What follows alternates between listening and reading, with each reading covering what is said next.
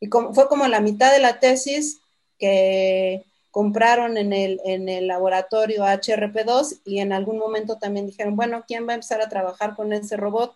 Y yo que me aviento antes de pensarlo las cosas, yo, ah, yo, yo, yo. Así, Para quien nos están escuchando y que pues seguramente no conocen ese robot, ¿podrías describir un poco cómo es este robot?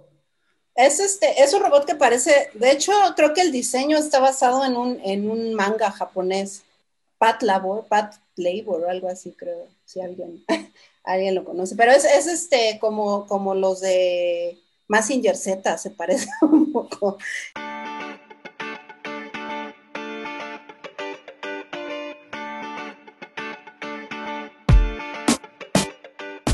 Buenos días, soy Juan Manuel Aguaxin y esto es Digitalizados, el podcast donde platicamos sobre los retos que la era digital nos plantea.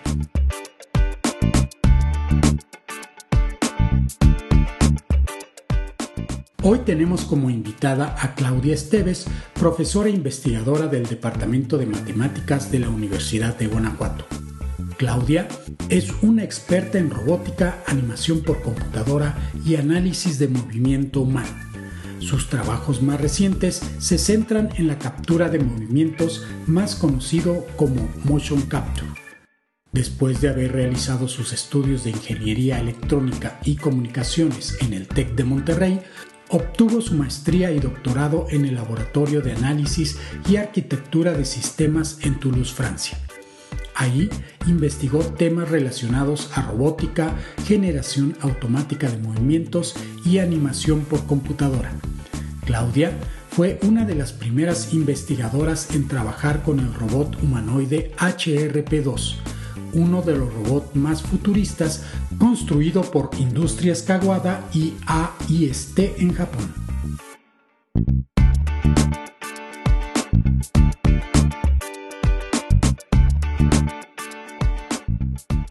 Buenos días, este es otro podcast de Digitalizados y hoy tenemos como invitada a Claudia Esteves, quien es investigadora y profesora de la Universidad de Guanajuato y quien colabora también con el Centro de Investigaciones en Matemáticas, las dos instituciones muy reconocidas.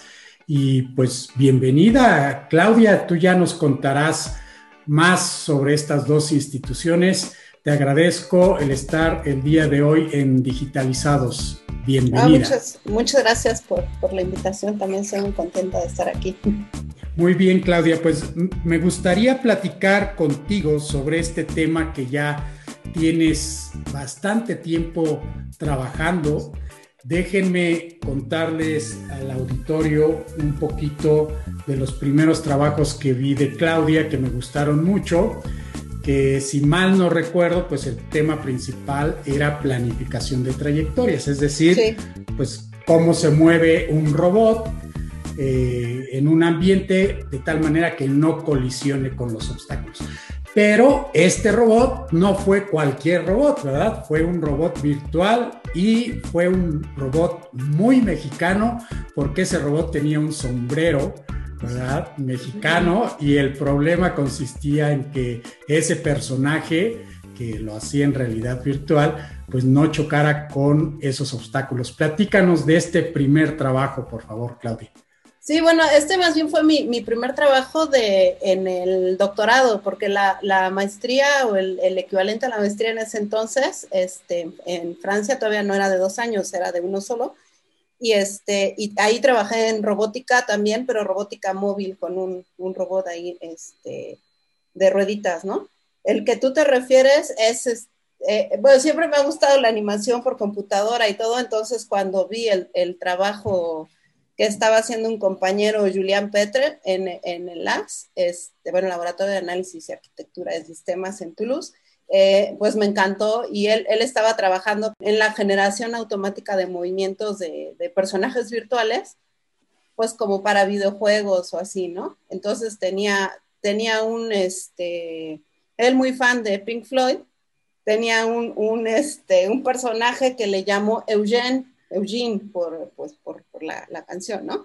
Y entonces cuando yo tomé el tema, pues me dije que había que personalizarlo un poco para que fuera más a, pues tuviera algo mío en el personaje.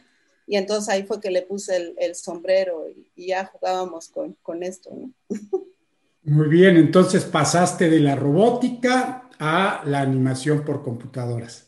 Sí, no, porque es todas las técnicas que usábamos para este, este personaje virtual, también las usé en robótica humanoide. Entonces, este, con, con un robot humanoide HRP2 que compraron, fui, fui la primera doctorante que usó HRP2 en Toulouse. Este, ahorita ya, ya lo usan mucho, si es, bueno, digo, el primer trabajo de, y la primera demo que, que hicieron con ese robot era mi trabajo de tesis que usaba las mismas técnicas que, que este personaje virtual, ¿no? Sí, lo recuerdo perfectamente, un trabajo pues muy bonito, muy llamativo. Y entonces después terminaste tu doctorado en Toulouse, en el AS, y ¿qué pasó después? Inmediatamente te integraste a la Universidad de Guanajuato, hiciste un postdoctorado. ¿Cómo estuvo? No, no, inmediatamente, o sea, eh, defendí en finales de febrero de 2007 y entré a la Universidad de Guanajuato en también en 2007, en septiembre. Entonces, este, estaba ya en el, pues casi eh, regresé a México por mayo y entonces tuve la suerte que encontré una convocatoria abierta en el departamento de matemáticas en la Universidad de Guanajuato y, este, y ellos andaban buscando justamente gente de computación porque hay una licenciatura en computación matemática y, este, y, la, y de hecho todos los otros colegas eran, eh, son matemáticos, ¿no? Entonces nos contrataron en esa convocatoria a dos, dos computólogos. Eres una computóloga rodeada de muchos matemáticos porque además estás colaborando con el CIMAT, que si bien entiendo, pues es una relación muy estrecha entre la Universidad de Guanajuato y el CIMAT. Incluso, por ejemplo, tu dirección electrónica del correo está en el CIMAT y quiero pensar que posiblemente incluso tu oficina está en el CIMAT. Platícanos sobre esta relación con el CIMAT. Sí, bueno, uno se acostumbra a todo, ¿no? Entonces estoy rodeada de matemáticas. no, es que aprovecho porque en general las bromas van en el otro sentido, pero este, Sí, eh, hay un convenio de colaboración. Este, los fundadores de, CIMAT, este, cuando, cuando fundaron CIMAT, tenían interés en, hacer este, docencia también, ¿no? Entonces, para abrir los programas, eh, abrieron el programa de licenciatura en matemáticas en Guanajuato y, lo hicieron en colaboración con la universidad, pues porque era lo más, este, lo más sencillo y, tanto administrativamente como pues también para dar a, los estudiantes todas las, las, este, las ventajas de, estar en una universidad este, ya establecida, ¿no? Entonces, este, así empezó el programa de, matemáticas y luego eh, empezó, eh, también fundaron el de computación, que hace poco cambió el nombre a computación matemática, pues para hacerlo un poco más este, preciso desde el título, ¿no? Entonces hay un convenio de colaboración donde los estudiantes de, la licenciatura pues pueden participar en todos los eventos de investigación que, organiza CIMAT. Este, todos tenemos correo, todos los del Departamento de Matemáticas tenemos correo de dirección de CIMAT. Y, también pues todas las clases son, eh, es lo mismo, llevan, o sea, todos damos clase en, en, ambos, en ambas instituciones, ¿no? Y además el CIMAT es un lugar pues muy bonito, imagínense, Guanajuato de por sí es, la ciudad de Guanajuato es muy bonita y el CIMAT está ubicado en la cima de una pequeña colina y tiene uno la vista hacia la ciudad de Guanajuato. Y hace no mucho tiempo pues renovaron, tuve el gusto de visitarlos la última vez hace como dos años. Eh, acababan de renovar pues sus instalaciones con nuevos edificios hay una parte donde puede uno salir eh, a ver la ciudad. Y supongo que todo ese cuadro te sirve a ti también como inspiración para hacer todos los trabajos que realizas que pues si bien entiendo, estás trabajando sobre todo en animación, en realidad virtual, en motion capture, platícame un poquito más cómo fue entonces la secuencia que hubo después de que terminaste el doctorado, estuviste haciendo robótica, después animación por computadora, llegas a la Universidad de Guanajuato y al CIMAT y cómo decides cuál va a ser la nueva línea o la continuación de, la, de las investigaciones que ya estabas haciendo. Eh, eh, es, es una, una, decisión que de hecho bastante fácil porque en Toulouse pues tenía, había, había un equipo de ingenieros, había un robot humanoide que costaba, creo, me parece que en ese entonces 400 mil euros, este, o sea, con un montón de, de doctorado, o sea, una vida académica también en robótica muy, muy importante y muy, este, muy jugosa, ¿no?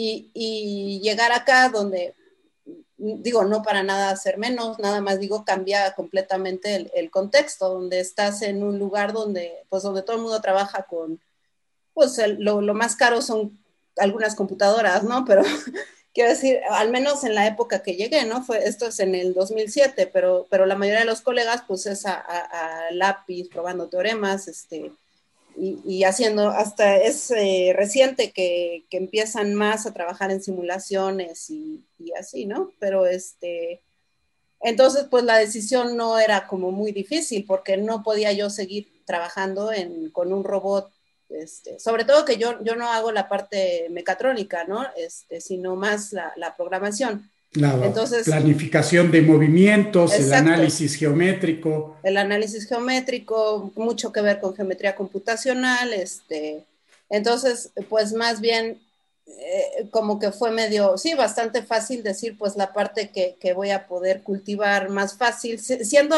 siguiendo con las mismas técnicas, pero pues la, la, parte más virtual, ¿no? De simulación. Incluso sí he seguido haciendo robótica humanoide, pero en simulación teníamos los, tuvimos, este, más bien tenemos los robotcitos estos, los Nao, chiquitos, tuvimos unos cuatro o cinco, pero pues sí, sí, al final no es lo mismo que un robot como, como HRP2, ¿no? Entonces, este, sí, sí he seguido y sí, sí he trabajado con Nao, pero sobre todo en simulación. Me interesa desde, desde, desde siempre me ha interesado las gráficas por computadora y y la animación, ¿no? Entonces me ha gustado, me, interesa juntar estas, estas áreas. ¿Cómo qué tipos de trabajos estás realizando actualmente? Actualmente con este, un estudiante de maestría que se llama eh, Roberto eh, Domínguez Osuna. Él está terminando ahorita su maestría y, y, su maestría es sobre el análisis de movimientos humanos. Entonces también por ahí de 2012 nos hicimos de un equipo de captura de movimiento por medio de un proyecto de, de CONACYT entonces, este equipo, pues son, son como los que se ven en, películas de, este, como Avatar, ¿no? Entonces, son, el, nuestro es chiquito, razonable, modesto. son 12 cámaras que están, las ponemos en un, en el edificio que mencionabas hace rato, hay un laboratorio de, robótica. Entonces, ahí ponemos este, en un cuarto las 12 cámaras en, alrededor de todo el cuarto. Y, este, y las personas se visten con un, un traje de neopreno donde tienen unos sensores, no son sensores, sino nada más bolitas que reflejan, como las de los chalecos de tránsito, ¿no? Entonces estas bolitas le pones en, diferentes partes del cuerpo este, y con esto puedes reconstruir, el grabar el movimiento de la persona que, lo ejecuta, ¿no? Quiere decir que con estas 12 cámaras haces una triangulación. Haces triangulación de eh, las posiciones, sí, de las posiciones de las bolitas y este, obtienes una, una, precisión milimétrica, o sea, creo que el error es así como un milímetro o algo así cuando está bien calibrada la, la cosa, ¿no? Entonces, este, es muy robusto a oclusiones, pues porque hay 12 cámaras, entonces si no la viste con una, ya la viste con otra. Entonces, este, puedes grabar los movimientos muy bien y pues ahora en la época de, del análisis de datos, pues de ahí puedes sacar muchísimos datos y, lo que queremos es con métodos de aprendizaje, este, identificar patrones o, estudiar qué representaciones son mejores para algún tipo de, tarea, ¿no? La, tesis de él era, eh, originalmente él se interesaba en analizar movimientos deportivos para como irles dando feedback, o sí, retroalimentación al, al deportista de cómo iba avanzando en su, en su entrenamiento. Me hace recordar dos películas. La primera es Toy Story, que al principio, pues los movimientos que se hacían para los personajes de la película, pues se realizaban a mano. Es decir, hacían frame por frame y después surge estas, surgen estas técnicas de motion capture y entonces ahora es una persona quien pues se mueve caminando, por ejemplo, y pues ese mismo caminar se reproduce en los personajes. La segunda... Pixar no usa, no usa motion capture, ¿eh? Ok, sí, bueno, para ahí iba mi pregunta, ¿no? Este, si actualmente en ese tipo de películas se utilizaba motion capture o no, y bueno, ya respondiste parte de la pregunta. Hay, empresas que sí, por ejemplo, he, visto películas de Industrial Light and Magic, eh, una conocida que sí lo usó mucho fue Polar Express, este, es Tom Hanks, el, bueno, es un mono animado, pero es Tom Hanks, ¿no? Este, digo, hablando de, de, siguiendo con, él también hizo Woody, ¿no? En Toy Story. Pero este, hay, hay películas donde sí, y hay eh, eh, en Pixar lo que se hace más en computadora es la simulación de, cabello, la simulación de la ropa, este, todos los efectos de agua, el viento, el fuego, este, todo eso sí, pero, la animación sigue siendo a, mano, porque ahí está el debate de hasta dónde eh, interviene el artista, ¿no?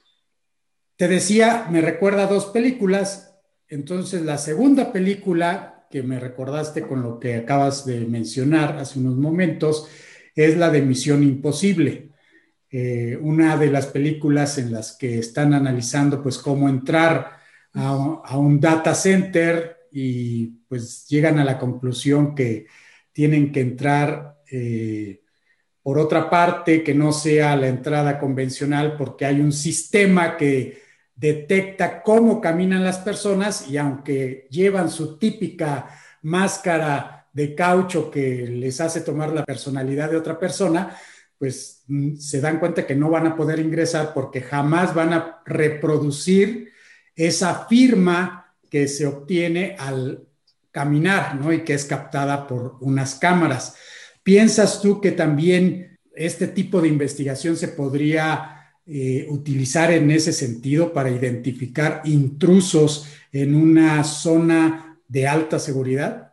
Eh, ah, eh, no, no, es la escena donde está el láser, ¿verdad? Por todos lados tiene que pasar así. Es una escena donde tiene que pasar por un corredor y hay cámaras tanto del lado izquierdo como del lado derecho y pues detectan cómo camina la persona. Ah, sí, claro, sí, de hecho hay, hay muchas investigaciones alguien así que recuerdo escenas de, por ejemplo, Dinesh Manocha, eh, este, que estaba en Carolina del Norte y ahorita no me acuerdo bien, pero son, son investigaciones que, por ejemplo, se concentran o detectan el, el, el estado de ánimo de las personas solo a partir de, de, su locomoción. Entonces, no sé, uno camina más este, cabizbajo, con más con la espalda agacha, ¿no? Cuando, cuando estás tristón y más este, alegrito, cuando más recto y cuando vas contento, ¿no? Entonces, eh, en las señales, esto se puede ver seguido en las frecuencias altas, o sea, como que el patrón de, en las frecuencias bajas la ves como el, el patrón de, del movimiento más, este, la cadencia y esto, y, y, y, luego este, en las frecuencias altas ves, ves más los, el estilo, el estilo del, del movimiento. Entonces, sí, claramente, o sea, teniendo un, una buena, este, eh, adquisición y también un, pedazo suficientemente grande con sistemas de aprendizaje se puede, este, yo pienso que sí, sí se, se puede aprender el, el estilo de, de, locomoción de cada persona, ¿no? No sé si, si te ha pasado, pero seguido cuando ves a alguien, aunque no le veas la cara, solo con ver o incluso hasta a veces con escuchar los pasos, sabes quién, quién es, ¿no? Sí, efectivamente, y creo que incluso es algo que se hereda, porque pues alguna vez eh, me han dicho que camino como mi abuelito, ¿no? O que camino como mi papá, dicen, te veo por atrás y veo a tal persona, ¿no? Claro. Sí, sí, eso a veces pues es más bien por cómo lo veías y cómo, cómo aprendiste a caminar tú. Probablemente aprendiste viéndolo, ¿no? Exactamente, hay cosas que aprendemos sin darnos cuenta. Claro. Entonces, en este contexto del motion capture, ¿tú qué tipo de aplicaciones estás haciendo? Ya mencionaste una, la de pues, los deportes. ¿Qué otro tipo de aplicaciones tienes en mente dentro de tus investigaciones? Pues ahorita sí más es, es un poco, o sea, más que enfocarme a aplicaciones, me interesa encontrar patrones y ver qué puedes aprender de los datos un poco más eh, libremente, ¿no? O sea, como observación y análisis. Te decía, también me interesa mucho la representación de los datos porque en la captura de movimiento, pues obtienes, puedes obtener diferentes cosas. Puedes obtener la posición de las bolitas en 3D sin el esqueleto como una nube de puntos Luego puedes pensar el esqueleto como con eh, los ángulos, o sea, los, valores articulares. Luego, cómo representas las orientaciones es otro, otro lío. Si, qué, representación matemática o qué espacio usas para, representarlo te puede dar resultados distintos, ¿no? Entonces, este, eso es algo que, que me interesa. Ahora hablando de, aplicaciones, estoy recordando algo que eh, no hice, pero bueno, colaboré un poco anexamente. Le hicieron unos estudiantes míos de este, que ahorita tienen una empresa de videojuegos para el GIF de el, ah, Festival de Cine de, Guanajuato. Hicieron una, una este, pasarela virtual. Entonces ponían a una persona con los, este, las bolitas reflejantes en, un pasillo.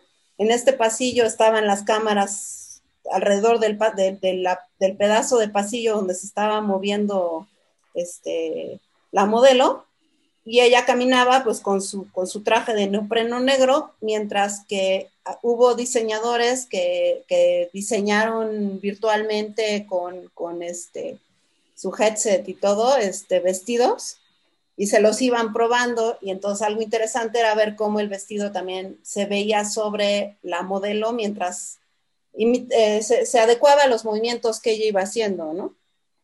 Wow, suena muy interesante porque incluso esto es algo que mencionábamos en otro de los episodios, que quizás y ahora con esto que estamos viendo de la pandemia, pues han surgido nuevos sistemas que nos permiten pues probarnos objetos sin necesidad de estar en las tiendas. Por ejemplo, pues los lentes, que es algo relativamente muy sencillo. Ahora hay páginas web donde te toman varias fotografías de diferentes ángulos y una vez que se tienen esas fotografías, tú ya puedes escoger los lentes y puedes verte con esos lentes qué tal te van. Eh, ¿Qué piensas de entonces de este tipo de aplicaciones? ¿Será que con el contexto actual, pues vamos a acelerar este tipo de cosas y a lo mejor un día comprar en Amazon, pues va a significar que yo ya tengo precargado mi modelo de mí mismo y podría probarme todo lo que venden ahí.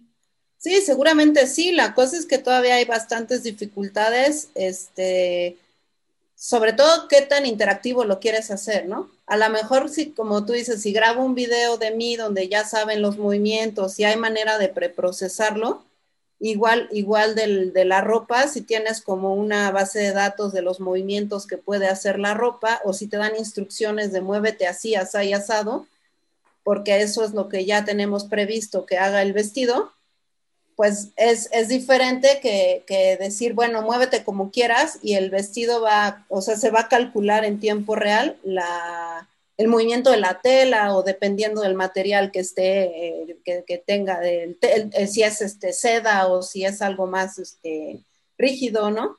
Entonces, cómo se va a deformar la tela y todo eso. Entonces, si lo quieres hacer eso en tiempo real, pues sí, todavía está, está lejos y complicado, porque además necesitas cálculo poder de cálculo muy importante, ¿no? Pero, pero así, este, una aplicación más sencilla, sí, claro, es, yo pienso que ya, ya es posible, ¿no? Entonces, estás trabajando en motion capture, ya nos dijiste lo que te interesa de esta parte es que has continuado también eh, tus trabajos en animación. ¿Es algo que todavía te interesa, que has realizado algún nuevo trabajo eh, o estás dedicada completamente a lo que es motion capture? Pues es un poco, o sea, son, son áreas que van muy cercanas, ¿no? Este, entonces, eh, por ejemplo, mucho, hay muchos trabajos en animación que, que, se alimentan para generar movimientos nuevos. Incluso eh, esto lo, lo, ya lo hacía en mi tesis, ¿no? O sea, el movimiento de, Eugenio, de Eugene, se, se este, partía de capturas de movimiento que representábamos como puntos en el espacio y luego triangulábamos estos puntos para interpolar los movimientos y sacar nuevos. Entonces, este, con, con triangulaciones de, de o así, este, generábamos, interpolábamos con pesos para que a partir de la captura de movimiento saliera, este, generábamos movimientos nuevos. Entonces, es, o sea, no es, no es algo independiente, ¿no? O sea, de, la animación, pues lo que me ha interesado es la generación de movimiento este, humanoide. Entonces, una cosa particular de, estos trabajos es que por ejemplo, eh, a diferencia de los trabajos de generación de movimiento humanoide en robótica, es que en, personas todo el mundo está muy acostumbrado a ver personas caminando, personas moviéndose, entonces el juicio es como que entra, entra un elemento de naturalidad que, que cualquier persona puede juzgar. En cambio, en el robot, pues con que no se caiga ya estuvo bien, ¿no? Bueno, ahora nos digo, viendo los de Boston Dynamics y así, pues sí, ya, ya entran en los robots un elemento también de movimiento más natural, pero, o sea, la captura de movimiento es importante en la generación de movimientos. Eh, o sea, no es común generarlo solo con control, con control tradicional, porque el elemento de naturalidad viene más bien de la observación y no hay algo objetivo para medirlo, ¿no? Entonces, estás generando movimientos de forma automática con la restricción de que deben parecer naturales. Sí, claro, pero ahí no puedes tener, no hay una función de costo, una función que optimizar que digas esto es lo que es realista, ¿no? Sino eso es al ojo. Entonces, ¿cómo evalúas? Pues también mucho a, pones a un observador, haces una encuesta y le preguntas si es este, si le pareció real o, o bueno, le pareció natural o no, ¿no? Entonces ahí está la, complicación, por eso se usa motion capture, porque pues ahí tomas una base de datos y juegas con ella para generar movimientos, movimientos nuevos. Este, es un poco, o sea, trabajar en motion capture sigue siendo trabajar en animación.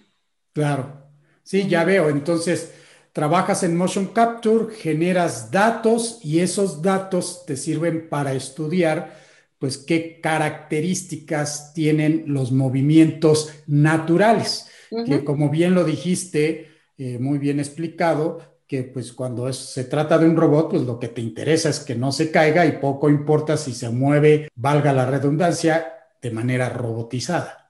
Claro, además ahí hay criterios este, muy, muy claros de que es, bueno, primero que se caiga, pues si ya se cayó, lo viste, ¿no? eso, eso no. Pero también, o sea, no sé, ahí puedes medir este, el centro de masa, dónde está proyectado, puedes mm, eh, medir errores objetivamente, ¿no? En cambio, sí, como te decía, no hay una función de, naturalidad o, digo, hay intentos y, hay trabajos que estudian esto, ¿no? De, de psico, psicomovimiento, neurociencia este, del movimiento, pero pues todavía no hay algo, un consenso de que esto es lo, la función apropiada para medir la naturalidad. ¿Qué tipo de herramientas utilizan para sus trabajos? Por ejemplo, para hacer los modelos 3D. Eh, ¿Han usado alguna vez eh, los lentes de realidad virtual?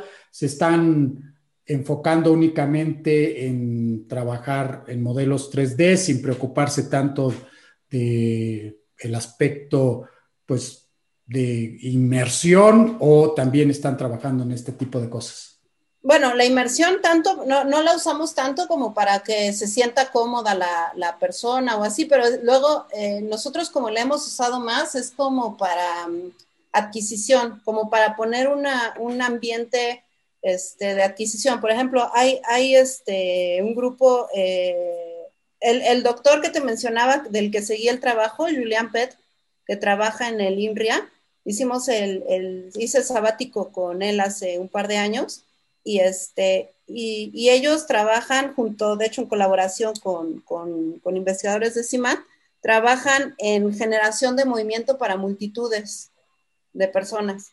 Entonces, ahorita, al menos en Francia y sé que en Estados Unidos, y este, e, el, la adquisición de, de, datos es un problema complicado desde el punto de vista ético, porque no puedes ponerte a grabar este, gente luego sin su consentimiento, usando los datos, ¿no?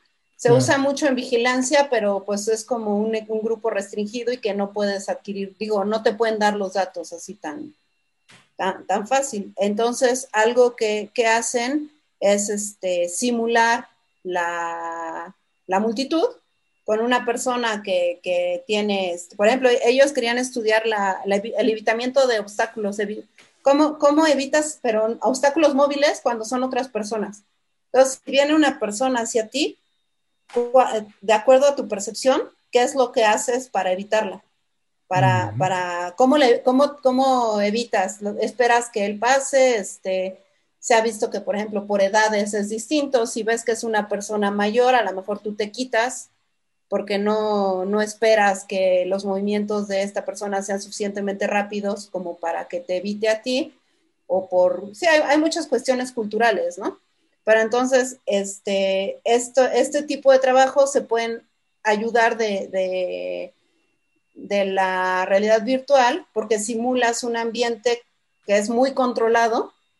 Entonces puedes medir, tienes todos los parámetros, puedes decir que a quién, quién pones como obstáculo, si es una persona mayor, si es un niño, si viene por la izquierda, si viene por la derecha, y además puedes reproducir su, su trayectoria tantas veces como quieras porque necesitas de, reproductibilidad en, en, los datos, ¿no? Necesitas que si quieres ver a lo mejor como una persona evita a, a, otra que viene, no es igual que, o sea, yo no evito igual que tú, por ejemplo, ¿no? O quieres ver qué tan frecuente es cierto tipo de evitamiento, entonces tienes que ser capaz de reproducir la trayectoria de, del evitado es más bien para lo que hemos usado, este, sí, para lo que, lo que se usa en el tipo de trabajo que hago, eh, la realidad virtual. ¿Quiénes serían los consumidores de tu trabajo? Ya cuando hablamos de algún tipo de industria que se interesaría en utilizar pues, los resultados que generan tus investigaciones pues, por ejemplo, videojuegos, es como muy, muy, muy inmediata, ¿no? Pero también creo que, este, por ejemplo, rehabilitación, biomecánica, este, deportistas también es algo, o sea, toda, toda la gente que es susceptible a que le interese el movimiento o alguna característica del movimiento, tanto para evaluación como para generación o mejora de, del movimiento. Entonces sí se me ocurre, este, sistemas de, de entrenamiento de, de, atletas o de análisis de, de, algún equipo deportivo, cómo se movió, no, no a nivel de, a nivel este, individual, ¿no? Cómo, cómo está corriendo, si está corriendo mejor, si a lo mejor la articulación del tobillo era importante para que ese movimiento fuera más rápido, un karateca, un gimnasta, sí, más movimientos individuales que colectivos, porque pues porque colectivos entra otro tipo de, de análisis, ¿no? Y otras restricciones. Me hiciste pensar al trabajo del doctor Enrique Zúcar, que ya lo tuvimos como invitado en este podcast, que seguramente has escuchado de su trabajo, que tiene un sistema para rehabilitación de personas que sufrieron un accidente eh, cerebrovascular. Y entonces pierden ciertos movimientos y pues su sistema les hace o les propone más bien una serie de ejercicios que tienen que realizar en frente de la computadora con una cámara. Y pues quiero imaginar que tus trabajos podrían servir para, por ejemplo, saber si esta persona pues ya está ejecutando los movimientos de una manera más flexible, más rápida, en menos tiempo, eh, todo este tipo de parámetros que podríamos medir. Sí, sí, de hecho es la, la, hacia allá es donde está encaminado el trabajo que está haciendo ahorita este alumno de maestría, Roberto, eh, Roberto Domínguez, que este, entonces, o sea, la idea es grabar movimientos de, de una persona, de, de, distintos, ¿no? De personas que sí lo, que lo hagan correctamente o que tengan toda la habilidad, este, él le llama los movimientos de expertos, ¿no? A lo mejor rehabilitación, pues no, no sería un experto, sino alguien sano entonces, este, grabas muchas personas y aprendes cuáles son las invariantes, tratas de ver patrones, haces estadística de los datos, ¿no? Y con esto, cuando llega alguien que, tuvo alguna lesión o que está empezando a entrenar o algo así, ves cómo se compara las señales, así a nivel de, de señal o los patrones, o lo que aprendiste, cómo se compara con la señal nueva que llegó y entonces a lo mejor puedes de alguna manera dar una retroalimentación. A veces no es tan fácil, o sea, no es tan físicamente identificable porque no estás viendo, o sea, haces tratamiento en los datos, por ejemplo, para bajar de dimensión, ¿no? Son como cuando grabas, eh, un, este, un esqueleto tiene como mm, fácil 50 articulaciones, pero pueden ser más, ¿no? De lo que grabas. Entonces, eh, casi siempre empiezas por reducir la dimensión de, los datos y eso hace que pues luego ya, ya físicamente no corresponde a, no, no es como que, ah, viste que, aquí hubo un pico y ese es el tobillo o la rodilla que se mueve mal, ¿no? Entonces también la, interpretación de, los datos luego es complicado. Pero bueno, o sea, la, la idea es que sirva para, para dar retroalimentación a una persona que está rehabilitándose o que está empezando a entrenar de cómo mejorar su, desempeño. Pues suena muy prometedor todo lo que estás haciendo y me haces pensar también a algo que doy en una de mis clases, que es la web 3.0, en las que hay una demo por ahí de Google que a mí me gusta mucho, en el que activas la cámara y pues tienes a un personaje experto en danza que te dice, te voy a enseñar a hacer movimientos. Y entonces ejecuta ese personaje un movimiento y después te pide que tú hagas ese movimiento. Y lo formidable de este sistema es que utiliza tu cámara y tú ves en la imagen, pues esta reconstrucción del esqueleto, ¿no? Un punto en las manos, un punto en el codo, un punto en el hombro, eh, y pues gracias a, estos puntos, que todo el procesamiento se hace en la nube, es decir, no en tu computadora, sino en la computadora remota, por eso es posible y por eso es parte de la web 3.0. Y si haces bien el movimiento, te permite continuar eh, con el siguiente ejercicio. Eh, me gustaría que nos dieras en este sentido, pues tu visión de qué podríamos tener en el futuro.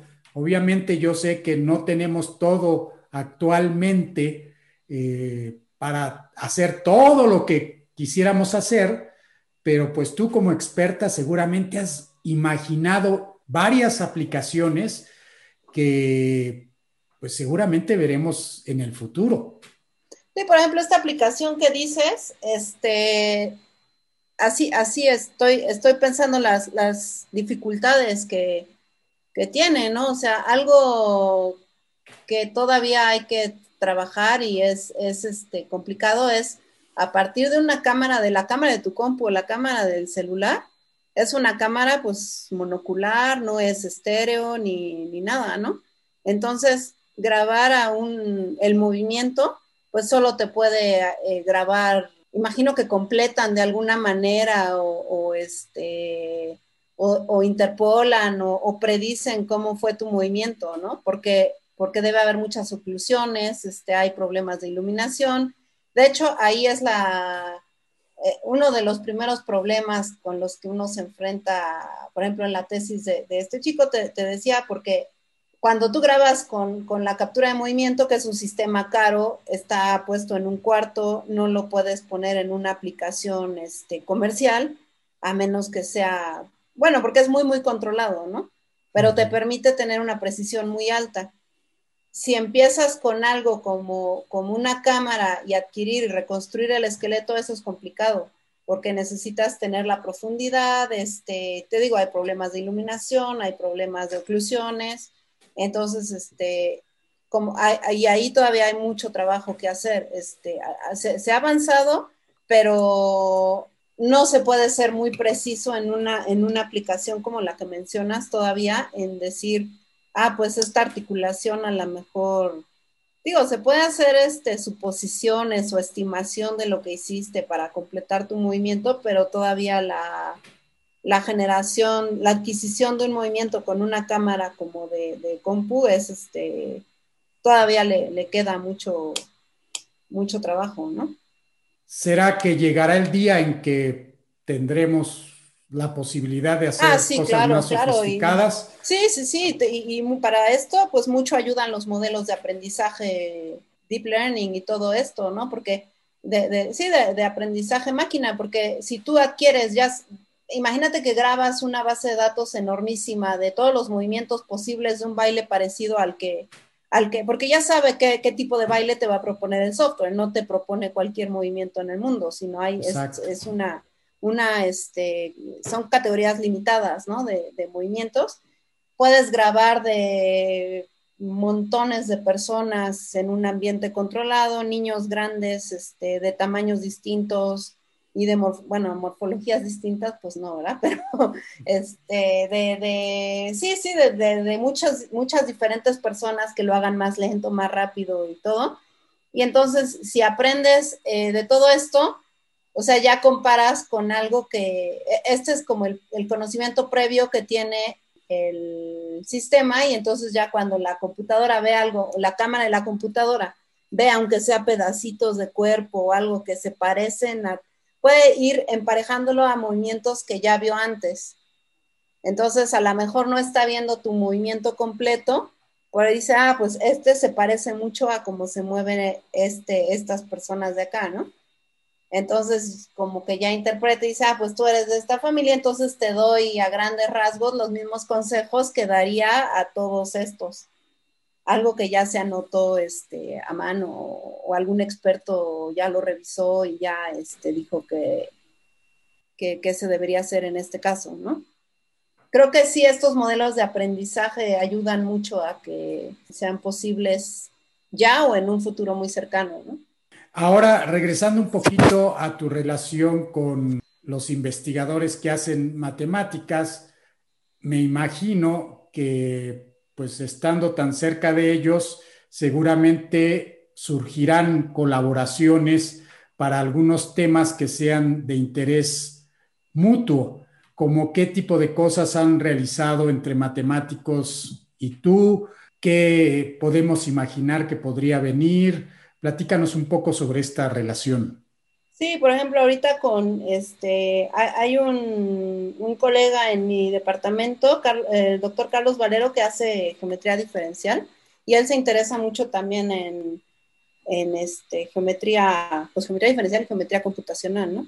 Entonces, este, bueno, él se ha interesado en, en cómo generar triangulaciones y y superficies para, la modelación de, objetos en 3D, ¿no? Eso es uno. Y pues, o sea, es, muy, muy continua la relación con ellos, porque pues todos estos trabajos tienen, básicamente son, digo, empiezan con matemáticas y terminan con matemáticas, entonces, este, aunque suene algo no muy aplicado o menos aplicado, es este raro no ir con, y además platicar con, ellos enriquece mucho el, trabajo, ¿no? Te digo, por ejemplo, algo, algo básico en, esta aplicación de movimiento que te contaba es la, parametrización de las orientaciones, ¿no? Y esto te lleva a un espacio este, de, de, orientaciones que se representa con matriz de rotación o con cuaternios o con este mapa exponencial. Y entonces ahí ya es este, el dominio de la geometría diferencial, ¿no? Tú, tú bien sabes, en, captura de movimiento, digo, en este, planificación de movimiento, algo súper importante es la topología del espacio donde, donde se está moviendo tu, tu mecanismo, ¿no? Dónde vive. Entonces, pues también ahí, este, con un topólogo te, das el quien vive, ¿no? Entonces, este, o sea, hay tantas eh, discusiones y tantas pláticas que, puedes tener con... Es un ambiente muy rico de, de trabajo. Sí, precisamente te iba yo a mencionar la topología, que pues en realidad es un área muy poderosa, porque ahí con algunas teorías de topología, pues puedes decir, mira, pues esto simplemente no es posible y te demuestran por qué no es posible, ¿no? E incluso pues el cambio de espacios como... Claro, eso permitió que, se pueda hacer la, o sea, que, que, en robótica sea posible hacer, generar movimientos, ¿no? Exacto. Pasó de algo no factible a algo factible por un cambio de espacio en un, en un espacio matemático, pues. Ahora, con este contexto de la pandemia, me imagino que se han visto obligados un poco a detener estos trabajos que se hacían en laboratorio, ¿no? Tenían la posibilidad de pues estar juntos, hacer experimentos y de repente pues se detiene todo esto y pues hay que cambiar un poquito la dirección quizás de las investigaciones o, la manera de hacerlos.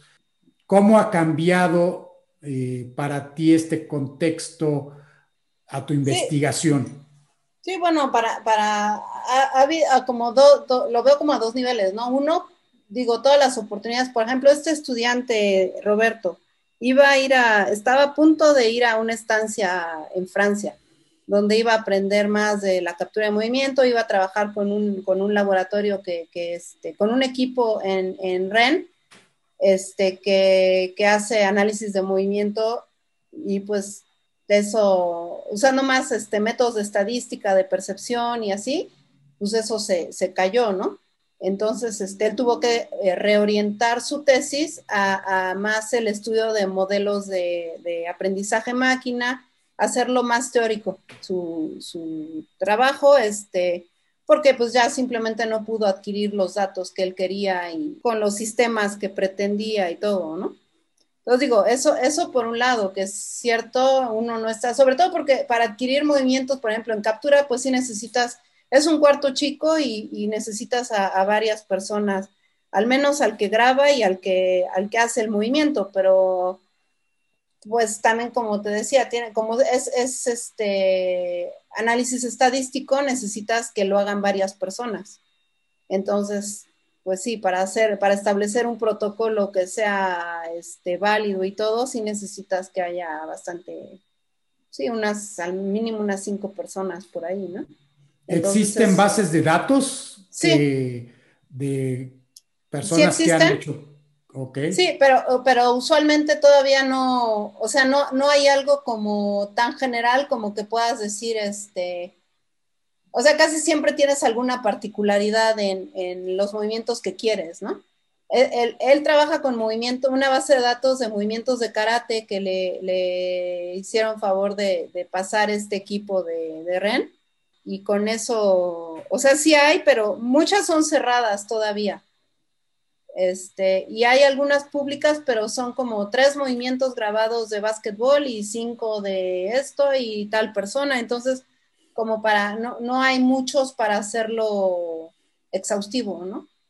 Y, bueno, eso por un lado, y por otro lado, pues el tiempo, no sé, al, al, digo, al menos a mí en particular, el, el tiempo me queda bien chiquito. Tengo un niño de cuatro años y este, la escuela en la casa y, aparte de dar clase es casi, o sea, hay días que sí se te va prácticamente sin, sin ni pensar en tu investigación, ¿no? Claro. Entonces, este, sí, digo, en ese, en ese sentido sí se ha, se ha detenido, pues hemos tenido más tiempo para leer, eso sí, pero bueno, yo, yo espero que, que salgan cosas buenas de, todas estas reflexiones. Muy bien, pues un trabajo se me hace muy interesante y muy bonito, que además tiene bastante futuro, considero yo, porque actualmente, como ya lo dijiste, tenemos muchas restricciones que yo confío que con el tiempo pues van a desaparecer. Lo estamos viendo con los teléfonos inteligentes que hoy en día ya no traen solo una cámara, sino dos o incluso tres, cámaras y con eso pues se puede hacer mucho. Eh, lo estamos viendo, por ejemplo, con las fotografías 3D que tienen un realismo pues bastante, bastante aceptable, es algo que no estábamos acostumbrados a ver y pues prácticamente hoy en día tenemos en las manos un equipo que pues hace unos años costaba muchísimo dinero. Eh, ¿Piensas que el tipo de trabajo que estás haciendo tú también podría tener cabida en los teléfonos inteligentes y cómo lo podríamos integrar? ¿Qué cosas podríamos integrar en los teléfonos inteligentes?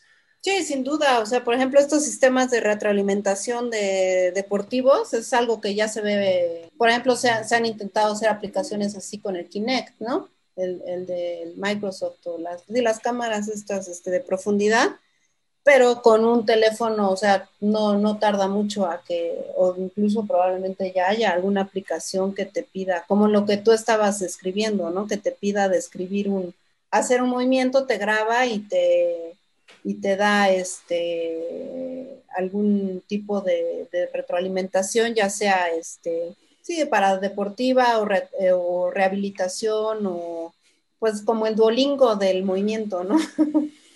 Pero también como, sí, la, la otra aplicación que mencionabas de, compras, este, como eh, vestidores o probadores virtuales. Eso también, de hecho, ya hemos trabajado en algunos proyectos así, pero a, nivel más este, académico, ¿no? Este, de cómo te puedes, qué necesitarías tener del movimiento para luego hacer una simulación de la ropa, cómo se mueve y, dependiendo de la tela y todo esto. También es algo que yo creo que con, con bases de datos, este, o sea, lo que sí es que para todo necesitas muchos, mucho lugar de almacenamiento y de, datos, ¿no?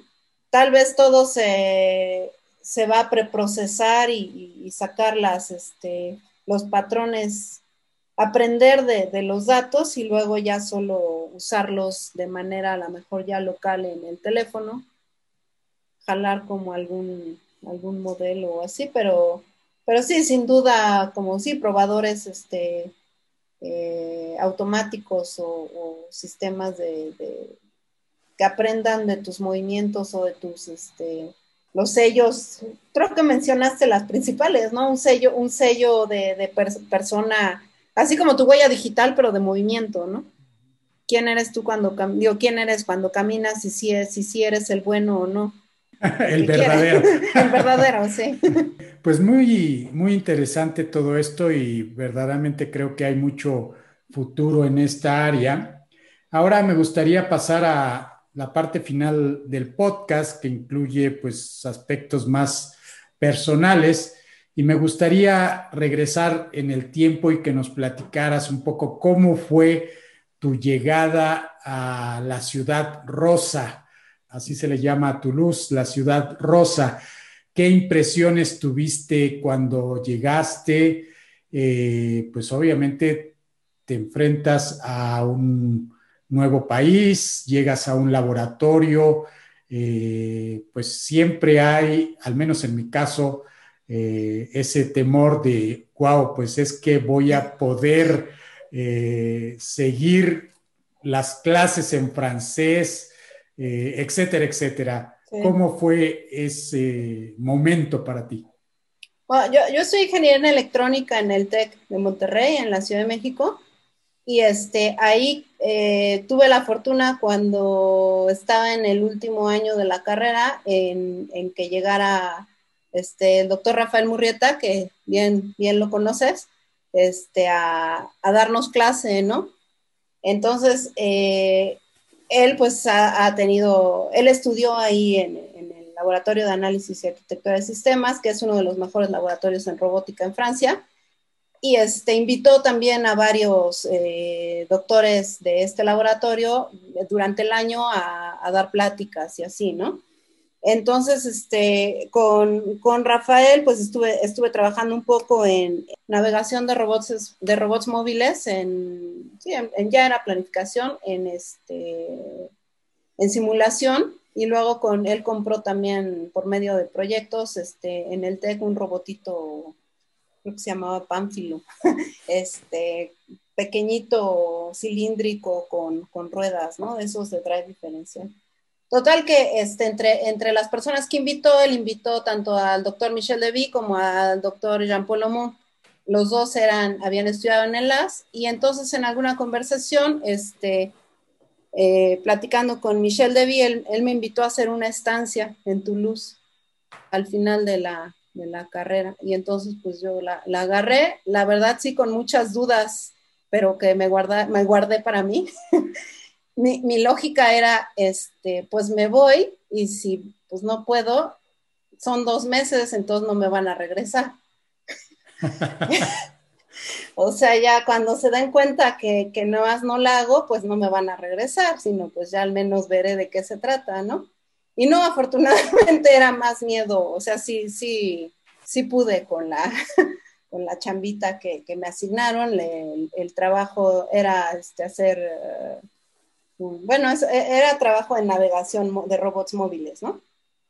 Entonces regresé y luego este, eh, solicité beca de CONACYT, de, era el programa de... Esfer. No, no, fue más bien por la, la convocatoria de... Pero era, era en la que tú elegías, como que tú, tú por tu lado, no... Convocatoria demanda libre. Demanda libre, esto. Sí, entonces este, no, no era en el contexto de un programa. Había estudiado francés en la prepa, en la Alianza Francesa, ya se me había olvidado todo, este, pero igual fue, fue eso que, que dije, pues también ya cuando llegue allá me, me, arreglo, ¿no?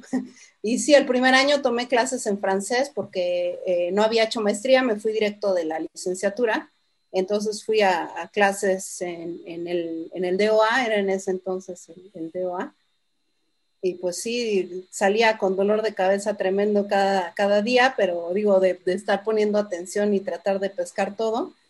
Este, y, y, sí, pues también era medio año, seis meses de clases y de, de control, de, este, de planificación, sí, este, y luego seis meses de, proyecto. Entonces, en el, proyecto trabajé también en, la generación de mapas topológicos para, para este, navegación de, robots, pero mientras estaba en la, en la estancia de, de la práctica, este, veía los trabajos que hacía Julián junto con Jean-Paul Aumont en planificación de movimientos y como me, me, había flechado la planificación de movimientos desde entonces y vi que era una aplicación con, con personajes virtuales y donde este, iba a echar yo más chunga, que este, dije, no, yo, yo, a mí me gusta más eso. Entonces, después de la, del DOA, este, hablé con, con Jean Polomón y me, me, aceptó en su grupo y, y, pues ya. Entonces, este, y como, fue como la mitad de la tesis que compraron en el, en el laboratorio HRP2 y en algún momento también dijeron, bueno, ¿quién va a empezar a trabajar con ese robot? y yo que me aviento antes de pensarlo las cosas, yo, ah, yo, yo, yo. Así, Para quien nos están escuchando y que pues seguramente no conocen ese robot, ¿podrías describir un poco cómo es este robot? Es, este, es un robot que parece, de hecho creo que el diseño está basado en un, en un manga japonés, Pat Labor, Pat Labor o algo así creo, si alguien, alguien lo conoce, pero es, es este como, como los de Massinger Z se parece un poco. Eh, es un robot humanoide. Un, robot humanoide que mide como uno, unos 50, unos 60. Eh, tiene como unas antenas, un casco así medio, sí que parece, parece de, de cómic, ¿no? Tiene cámara estéreo, tiene este no, me, no, no, recuerdo la verdad el número de grados de libertad, pero pienso que son como alrededor de 30. Y sí, pues fue, era de los, no de los primeros, pero sí de, de los que más este, han ayudado al desarrollo. Y todavía trabajan con él, hay como 14 creo. Ya ahorita están en HRP, HRP4.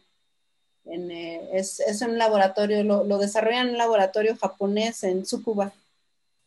Excelente, pues suena muy bien este robot, así como, como de sueño, ¿no? Como el tipo de robot que todos quisiéramos utilizar, porque además de ser humanoide, pues tiene características de película. Sí, la verdad, y, como era igual, digo, era, era eh, es súper caro, entonces uno se aventó, o sea, si, si en tu simulación siempre está colgado de un arnés, porque también por cuestiones de seguridad y de seguro, ¿no? Pero cuando lo sacaban del arnés para hacer demostraciones públicas ante la tele o algo así, uno tenía que estar casi listo a aventarse abajo del robot si se caía, porque era este, antes era mejor que uno se rompa la pata que el robot, ¿no? Pero sí, este, e, es impresionante trabajar con, con, equipo así, ¿no? Bueno, al menos a mí sí me, cada vez sí me daba, este, a ver si no lo rompo, pero no, no, nunca lo rompí. ¿Cuál es la anécdota más memorable que recuerdas de tu estancia en la maestría y el doctorado? ¿Tienes alguna que nos puedas compartir? Que puede estar relacionada con tu trabajo o no, ¿verdad? Pudo haber sido en el contexto de la vida diaria también. Bueno, hay una, una en el trabajo que este, no estoy, bueno, no estoy particularmente orgullosa, pero está, está chistosa, que cuando estaba trabajando con el robot móvil, que era este, un, un robot grande, cilíndrico, que parece bote de basura, yo creo que medía como alrededor de un metro, un metro de alto y como de diámetro, no sé, 50 centímetros o algo así, ¿no? Este, es un, pero estaba pesado, tenía dos computadoras adentro y todo, y entonces eh, en un momento tenía que hacer eh, mi, mi, estancia entonces de, maestría, era hacer un, un, mapa topológico que nada más era como mandar el robot a navegar autónomamente con el láser, veía dónde estaban las paredes o las, las puertas de entrada, y entonces si veía una puerta se metía al cuarto, le recorría y regresaba y seguía por el, por el corredor, y al final nada más tenía que sacar un mapa que decía qué estaba conectado con qué, y, así, ¿no? Entonces, este, en una de esas eh, veces que, me, que de repente funcionó, este, el, las primeras veces que funcionó mi, mi, algoritmo para el mapa, creo que nada más entró a un cuarto y tenía que entrar a un cuarto, salir y luego seguir por el pasillo. Y además todavía tenía la, la belleza, mi algoritmo, que, que, regulaba su velocidad, ¿no? Entonces, si veía que no había, que estaba despejado, que estaba en un pasillo largo eh, donde no había obstáculos, se aceleraba lo que daba.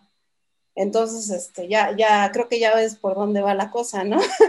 Entonces, este, funcionó, yo me entusiasmé tanto, olvidé poner algún, este, alguna cosa en mi algoritmo para que cuando lo apagaras, pues se limpiara la lectura del, del láser.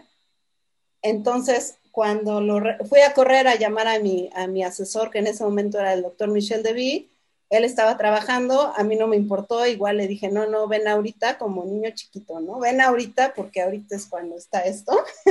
Entonces ya viene así como medio voz, bueno, está bien, voy. Viene, se asoma, prende, echo a andar el, el, algoritmo, no había limpiado, tenía la última lectura de los láser, este, el último pedacito de mapa que había grabado, pues acelera lo que da.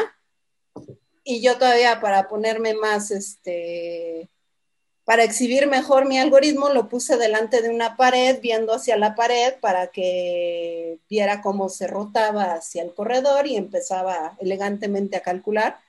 Pues no, ¿cuál? O sea, con la última lectura aceleró a lo que daba directo contra la pared. Entonces, contra la sala donde estaban todos los otros doctorantes, salen todos a ver qué pasó porque se oyó el BOM. Nada más. Michelle Debbie se volteó y me vio como, ay, y se metió a su cuarto, digo, a su, este, a su oficina otra vez, ¿no? Sin decir nada, pero le di un, santo guamazo al, al, robot, pero bueno, no, no pasó, no pasó a mayores, solo el ruido y, y ya, no rompí nada. Pues muy buenas anécdotas tienes y creo que son muy enriquecedoras porque pues muchas veces tenemos ese temor, ¿no? De irnos al extranjero a estudiar o incluso en el país a hacer un posgrado y pues esto demuestra que aún con ese temor, pues nos animamos, vamos, e incluso aún cuando las cosas pueden salir mal, que no salen como nosotros eh, lo esperábamos, pues seguimos adelante. Y, Los pues, ridículos uno va a hacer siempre, ¿no? Entonces mejor hacerlos en el lugar, en un buen lugar y, Exactamente. avanzando en la vida. Muy bien, muy bien dicho. ¿Cómo se ha reflejado todo esto que has aprendido eh, con tus estudiantes? Eh, supongo que de repente tienes por ahí algún estudiante pues muy brillante o muy entusiasta que tú dejas alguna tarea, un proyecto y muchas veces pues nos sorprenden con lo que hacen. Platícanos estas vivencias como profesora, investigadora y esa relación con los estudiantes. Sí, pues no sé si son los estudiantes aquí o, soy yo, pero casi todos los estudiantes son más brillantes que yo. Eso es este, algo que me he dado cuenta. Entonces digo, algo, algo que intento es ser este, abierta a, tratar de, aprender de ellos, pero también con, el límite de, de, pensar que al menos al inicio también yo sé más que ellos, porque también al inicio me daba mucho miedo, la verdad, este, dar clase porque me, me apantallaban un poco los, los estudiantes, ¿no? pero bueno, digo, que, es un proceso de, aprendizaje mutuo, es mi punto, ¿no? Este, y que si uno va hacia las clases siempre es más, eh, más ameno y más enriquecedor para, para, todos. También a mí, eh, en lo personal, me gusta motivarles y, y, no sé si lo haga bien, pero en todo caso intento, este, y hacer pasar este mensaje que acabas de, decir, ¿no? Que, hay que atreverse en la, vida a hacer las cosas, aunque uno no se sienta particularmente capaz. Como, como dicen, fake it till you make it, ¿no? Este, entonces, ponerte a, a chambear para que llegues al nivel que quieres y mientras tanto, pues, aventarte a, a las oportunidades que tengas, porque si no, no, si uno, si uno se cancela solito antes de que te cancelen, pues no, no, no hay manera, ¿no? Así es, hay que lanzarse del trampolín y una vez que ya nos echamos el clavado, pues nos damos cuenta que finalmente, pues sí es un poco difícil, pero no tan difícil como claro, pensamos. Claro, pero y, no bajar la guardia, o sea, sí chambearle para que llegues al nivel que quieres o al menos mejor que con el que empezaste, pero pero sí sin, sin miedo, pues. Pues mi última pregunta, Claudia, sería, ¿cómo es la vida en Guanajuato? Yo particularmente le tengo un cariño muy especial a la ciudad de Guanajuato porque de joven pues fui a estos festivales cervantinos y pues la primera vez que fui a un festival me quedé enamorado de la ciudad, se me hace una ciudad súper romántica, eh, muy bonita.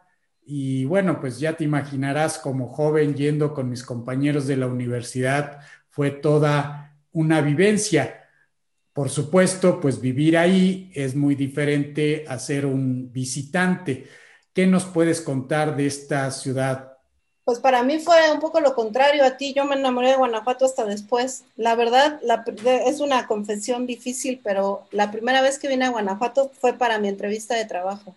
Me, encanta, se vive muy bien este, la, vida cultural, la, gente con la que convivo, todo es este.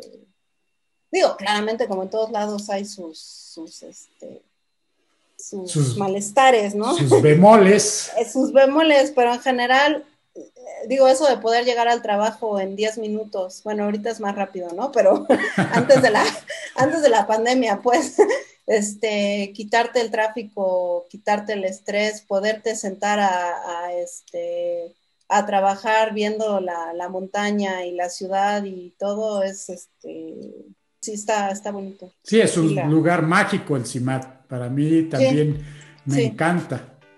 Sí, sí, sí. Sí, pues aquí tengo, pues me, me, este, me casé con un francés que, que, de hecho él, él encontró trabajo acá antes que yo. O sea, yo llegué a Guanajuato porque él ya había conseguido la, el trabajo, él trabaja en CIMAT y este y, así fue como llegué. Y pues sí, aquí, aquí ya tenemos uh, desde 2007. Pues ya bastante tiempo. Sí. 14 años prácticamente. Sí, pues ya, ya duele decirlo. De vida en Guanajuato. Sí, y este, eh, otra, otra ventaja del trabajo es pues lo, el sabático, ¿no? Que tienes la oportunidad de ir a hacer este, sabáticos a, a otro lugar. Nos fuimos también a Francia en 2018. Ahí mi niño aprendió francés antes que español. Excelente. Pues te agradezco mucho, Claudia, esta plática tan agradable. Pues ya. Muchas gracias a ti. Esperemos que pronto recuperemos la normalidad o lo que podamos encontrar como nueva normalidad, nos podamos ver nuevamente allá en el, en el CIMAT y claro, muy bienvenido. puedas demostrar, hacer unas demos, como decimos, ¿verdad? De, de, lo que estás haciendo. Y pues nada más asegúrate de que borraste. De limpiar el láser antes, sí. Sí, pero si no es esa, alguna otra me pasará, no te preocupes ya. Pues hasta la próxima, Claudia, y estamos en contacto. Sale, gracias. Hasta luego. Saludos, bye.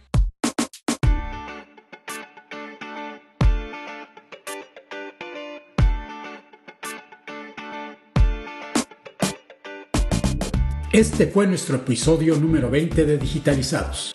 Pueden encontrar más información sobre Claudia Esteves a través de nuestra página web digitalizados.mx o en la descripción del episodio en Spotify, Apple Podcast o Google Podcast. No olvides suscribirte en alguna de estas plataformas ya que esto nos ayuda a que muchos más puedan aprovechar este proyecto. Soy Juan Manuel Aguaxin y los espero en el próximo episodio donde platicaremos con uno de los investigadores de robótica más reconocidos de México y quien recientemente ha publicado un artículo en la reconocida revista Scientific Reports publicada por Nature Reports.